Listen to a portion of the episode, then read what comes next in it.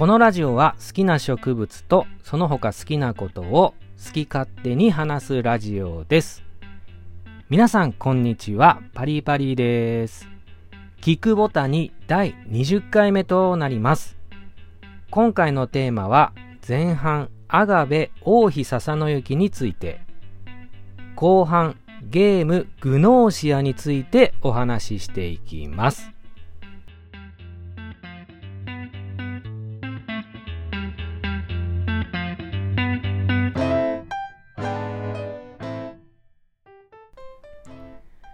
では前半アガベ王妃笹の雪の魅力についてお話ししていきます。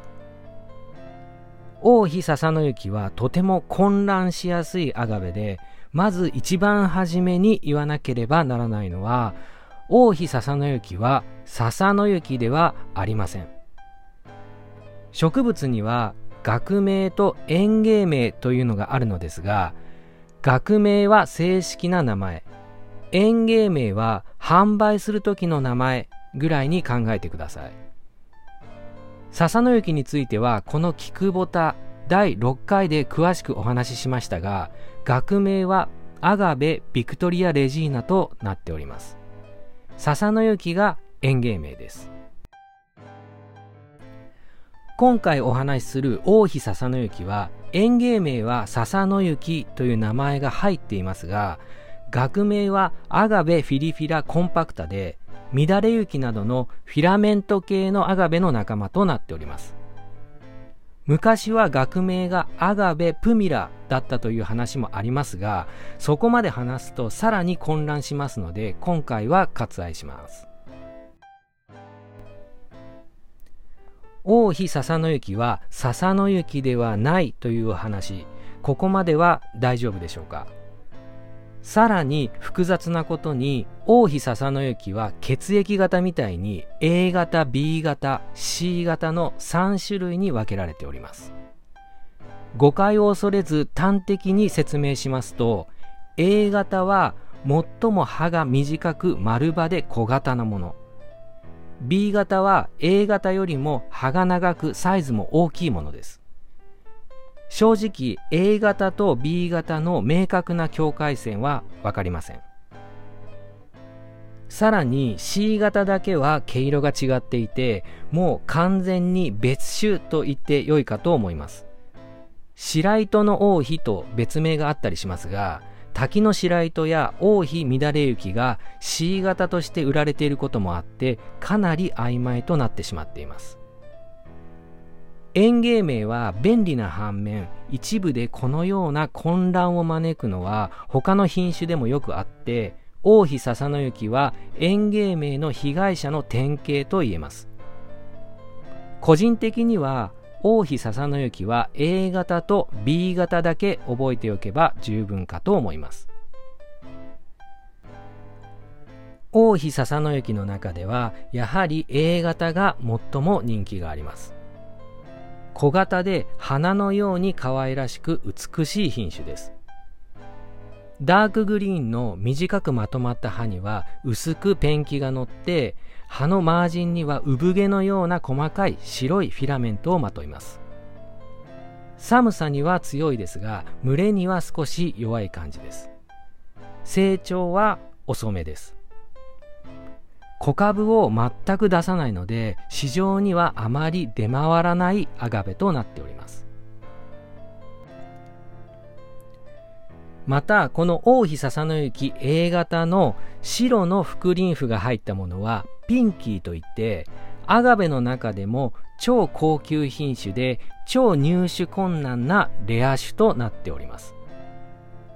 ピンキーはサイズにもよりますが何十万という値段がつきますのでアガベ好きとしては高値の花憧れのアガベとなっておりますまたこのピンキーは高温体質にすごく弱くて育成難易度が高いことでも知られています以上前半は魅力は多いですが非常にややこしい王妃笹の雪のご紹介でした。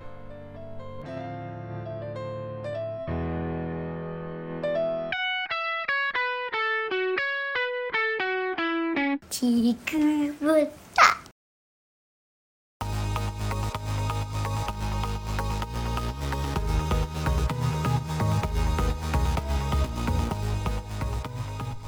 えー、皆様2時間を超える激闘の末にこの人狼ゲームも残り3人となりました。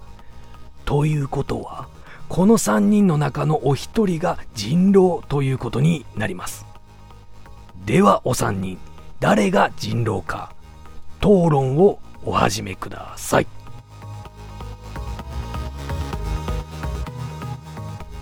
私からよろしいでしょうか？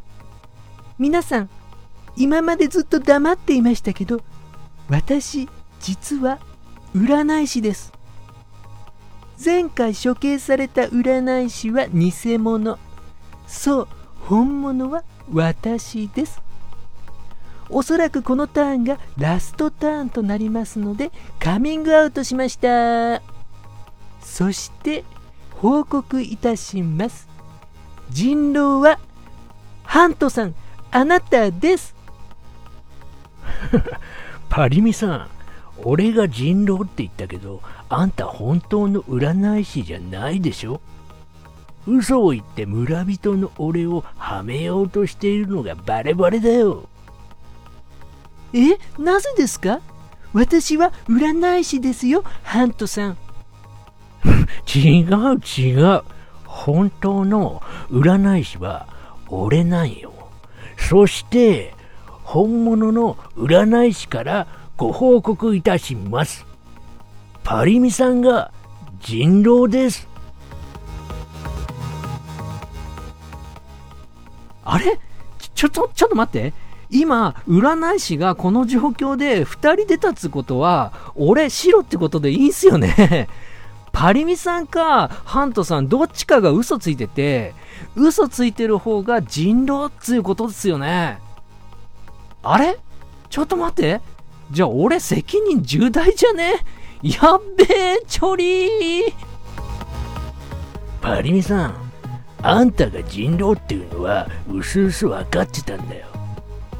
あんた恋人のルーカスが生き残ってる時2人で協力してカミングアウトした役職の人たちを次々に脱落させてったろ。怪しすぎるんだよパリミさん。え？そんなの濡れ衣？私はルーカスと2人で生き残りたかっただけ。あなたこそ怪しいわ。人の話に便乗してばかりで積極的に会話しなかったのは正体を隠しているからでしょ。尻尾が出るのが怖かったからでしょこのデコスケ野郎。うん難しいっす。どっちが人狼かこれじゃわかんないっすよ。あじゃあこうしましょう。2人とも私は人間ですって。俺の目見て宣言してみてくださいよ。俺目を見れば嘘かどうか大体わかるっすよ。じゃあパリミさんからどうぞ。はい。私は人間です。チュッ。はいわかったっす。ではハントさんお願いします。はい私は人間です。チュ え？もう一回言ってくれます？ハントさん。え？あ私は人間でチュええ？あラ Life is beautiful え？ど、どういうこと？もう一回、もう一回お願いしていいっすか？あ、あ、はい。あ、なんだ。私は人間だっちゃ。うちはダーリンの妻だっちゃ。やべえ。あんた、あんた何言ってんすか？もう一回、もう一回だけいいっすか？うちはダーリンの妻だっちゃ。そこじゃねえ。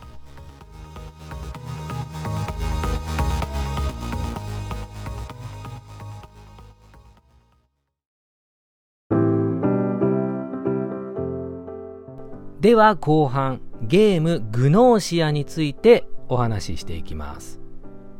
グノーシアはゲーム制作サークルのプチデポットによって4年の歳月をかけて制作された一人用人狼 RPG ゲームです。まずは恒例あらすじからご紹介します。舞台は宇宙船。主人公を含めて15人の乗組員が乗っている。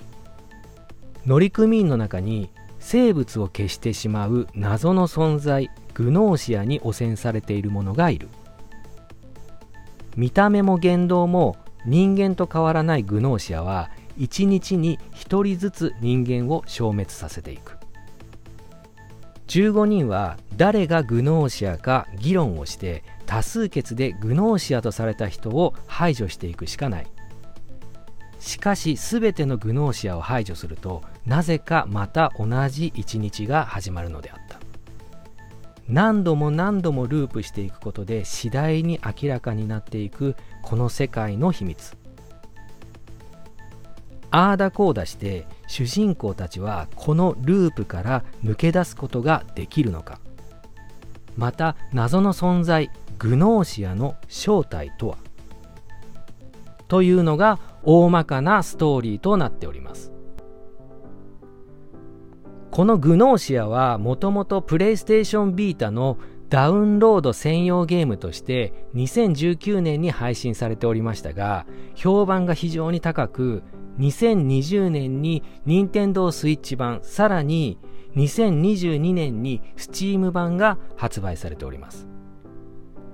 ジャンルとしては人狼ゲームですが主人公のレベルアップや作り込まれたストーリーが組み合わさった RPG ゲームとなっております。人狼ゲームというのを皆さんご存知でしょうか？人狼とは人狼と書いて人狼と読みまして人に化けているモンスターのことを人狼と言います。ゲームは何人かのプレイヤーが市民側と人狼側に分かれて人に紛れて人間を滅ぼそうとする人狼を会話の中で推理して処刑していくことで村を守るいわゆるテーブルトークのゲームとなります。プレイヤーの中に人と見分けのつかない人狼が紛れ込んでいて誰が人狼かは分かりません。人狼は毎日夜になると一人ずつ村人を食い殺していくという設定です。昼間はさすがの人狼も牙を剥くことはないのでプレイヤーたちは話し合って多数決で人狼だと思う人を決めて一日に一人ずつ処刑していくというのがゲームの流れです。すべての人狼を排除して市民が平和を取り戻すのかそれとも人狼が村を乗っ取ってしまうのかという会話の中での心理戦が繰り広げられるゲームです。最近 YouTube の実況などで人気のゲームアモングアスも人狼ゲームの一つとなっております。今回のこのゲームの中ではグノーシアが人狼の役となっております。私はこの人狼ゲームがとても苦手でして大人数でやってみたいけどできないというジレンマがあってそんな中に見つけたのがこのグノーシアというゲームです。まず対人ではなく一人用というところが大きな特徴となっております。このゲームは人狼ゲームを知らない人や苦手な人でも導入から少しずつ分かりやすくルールが説明追加されていくので問題なく楽しめるかと思います。基本的には1ゲーム10分ぐらいで終わりますがあらすじでも言ったようにゲームが終わると時間がループしますので繰り返し人狼していくのが流れとなります。まずは全員の議論。ここでの会話から誰が怪しいのかを探り合います。一定の会話が終わると投票ターンに入ってここで多数決で最も票が入った人物が除外されていきます。これを繰り返してグノーシアを全て排除できれば人間側の勝利となります。1ゲーム終わるごとに経験値がもらえますのでこれでレベルアップをしていきます。レベル上げはカリスマ演技力可愛げロジックステルスといったステータスを上げていくのでステータスの上げようで今まで通らなかった意見が通るようになったり発言に影響力が出たり嘘が見破りやすくなったりします。毎回のゲームごとに人間側になったり時にはグノーシア側となってゲームを進めていくことになります。また人間グノーシアだけでなく1日に1回だけ誰か1人を指定してその人が人間かグノーシアかを知ることができるエンジニアや人間なのにグノーシアに味方するアンチコズミック主義者。人間側でもグローシア側でもないバグなどたくさんの役職があって毎回役回りも全て変わるので飽きることはありません。またループを繰り返していくうちに15人いる乗組員たちの人物背景やストーリーが挿入されていって徐々になぜループしているのか。ループから抜け出すにはどうしたらよいのか。そもそもグノーシアはなぜ人間を消すのかという様々な謎が明らかになっていくのも面白いところです。設定が SF となってますので出てくる登場人物たちが個性的で明らかに宇宙人の見た目の人や宇宙服を着たイルカ性別が謎の人猫が好きすぎて猫を体に移植している人などかなりインパクトがあります。もちろんイケメンや美人キャラもいてちょっとした恋愛要素もストーリーに入ってきます。人数も毎回違うのですが、最大15人であーだこーだ話をして、誰々が怪しいとか、いやその人は嘘を言っているとか、時には雑談をしながらグノーシアが誰かを推理していきます。慣れてくると登場人物たちの発言から今回は誰と誰が繋がっているかもしれないなというのが見えてきます。あの人はやたらこの人物をかばうなとか、この人ばかり疑われているなとか、だんだんと全体の関係性がわかるようになってきます。人狼用語では会話から見えてくる関係性を LINE と言いますが、さらに高度になると、ライン切りといって、自分がグノーシアの時に仲間のグノーシアを攻撃して自分を人間っぽく見せる振る舞いをする人物も出てきて、まさに裏切り、騙し合いの生き残り会話ゲームとなっております。全然話さなくても、逆に喋りすぎてもグノーシアじゃないかと疑われるので、このあたりもシステムとしてよくできてるかと思います。ゲームクリアまでは20時間もあればクリアできますので、比較的短いゲームとなっております。ひたすら10分程度の人狼ゲームを繰り返していくだけなので、スマホゲームみたいに気軽にできるのも良い点です。ゲームのコツとしましては、とにかく自分が生き残ることに重点を置いて会話を進めること。自分が疑われている状況なら仲間を裏切ってでもとにかくその日を乗り切れるように振る舞うと良いかと思います。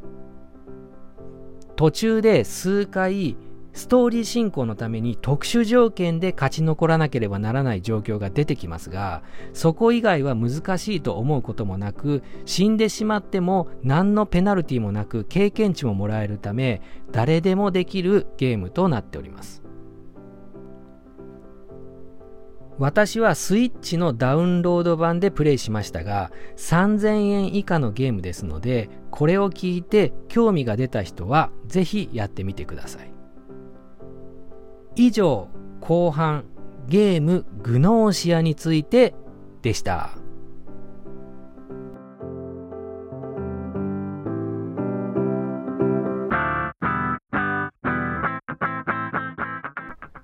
今回もそろそろお時間となっております。今回この聞くボタは20回目となりました。ありがとうございます。20回やってきて初めに比べてこうやって話すのもだいぶ慣れた感じがしますしだんだん聞いていただける人も増えてきています何か新しいことでもやってみたいとは思っているんですが全く思いつかないです私が興味あること面白いと思っていることをただベラベラ喋っているだけなので聞いていただける方がどのように思っているのかすごく気になってしまうこの頃です。この番組のご意見ご感想は Twitter にてパリパリ松原までお願いします。疑うな恐れるなそして知れ。すべては知ることで救われる。お届けしたのはパリーパリーでした。バイバイ。